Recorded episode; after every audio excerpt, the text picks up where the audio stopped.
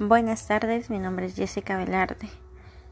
La pregunta a contestar es, aunque la enfermería es una ciencia social y humanista, ¿por qué necesita la bioestadística? La bioestadística se encuentra ligada a las ciencias de la vida y se la considera necesaria en el área de enfermería, ya que se puede obtener datos importantes de forma sistematizada para que luego de ser ordenados e interpretados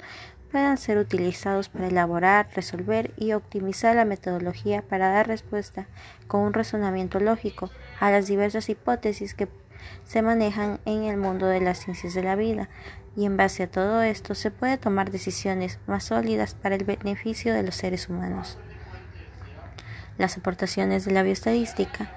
son utilizadas en las prácticas médicas a diario